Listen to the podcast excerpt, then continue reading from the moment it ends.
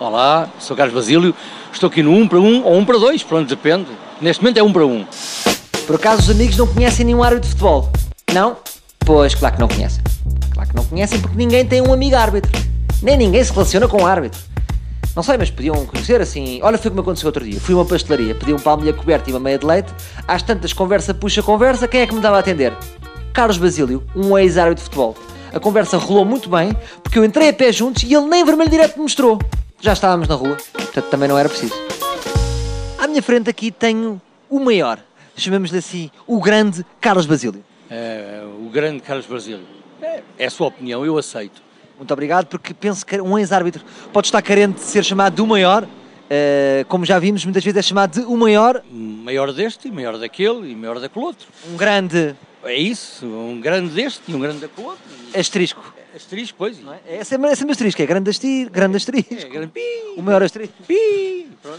Então diga-me lá uma coisa, você foi árbitro nos anos 90, é verdade? Fui árbitro de 80 a 2001.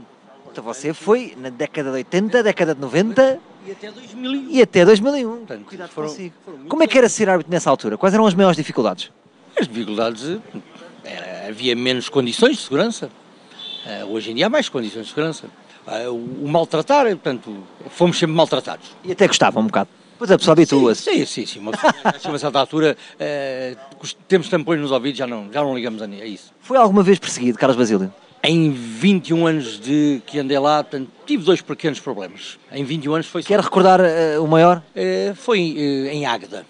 Ui, Águeda, complicado. O que é que se passou? Prontos, o Águeda perdeu o jogo e depois no fim do jogo tivemos problemas para sair, eh, mesmo com o jipe da polícia, não fomos no jipe da polícia, fomos, fui no meu carro, mas foi pontapeado, tivemos que fu- eh, fugir por ruas de sentido proibido, porque realmente foi um ambiente hostil.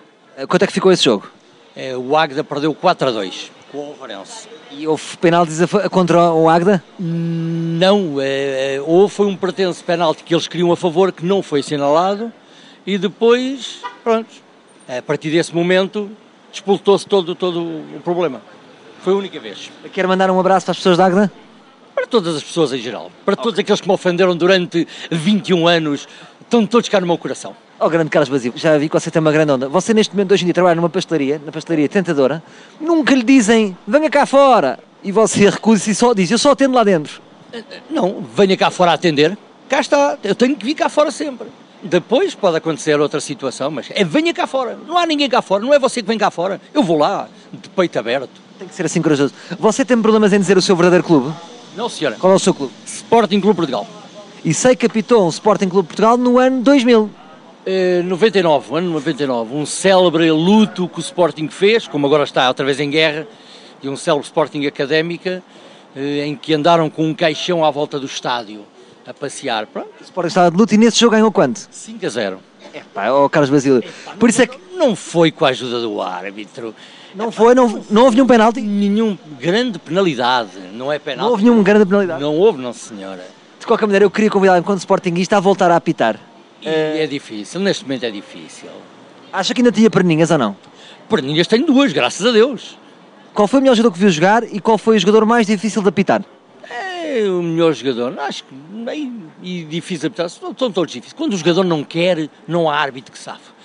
Nem António Garridos, no tempo do António Garrido, no tempo do Carlos Valente, quando o jogador não quer, nem treinador. Portanto, os jogadores é que, é que podem, querem e mandam. Carlos Basílio, para terminar, um conselho aos árbitros. Sem ser, fujam!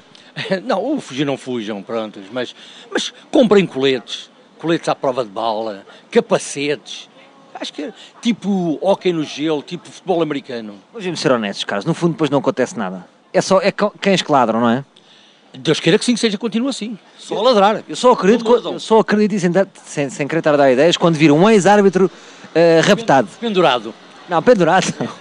raptado.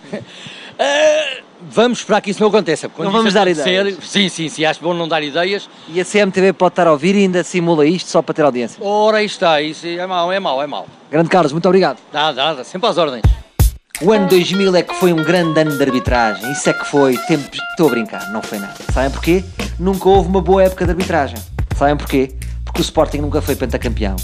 Portanto, quando o Sporting for pentacampeão, aí sim. Aí eu digo, olha, aquilo é que foram bons tempos de arbitragem. Até lá, meus amigos, não contem comigo para esta palhaçada. Voltamos amanhã com mais um 1 um para 1. Um.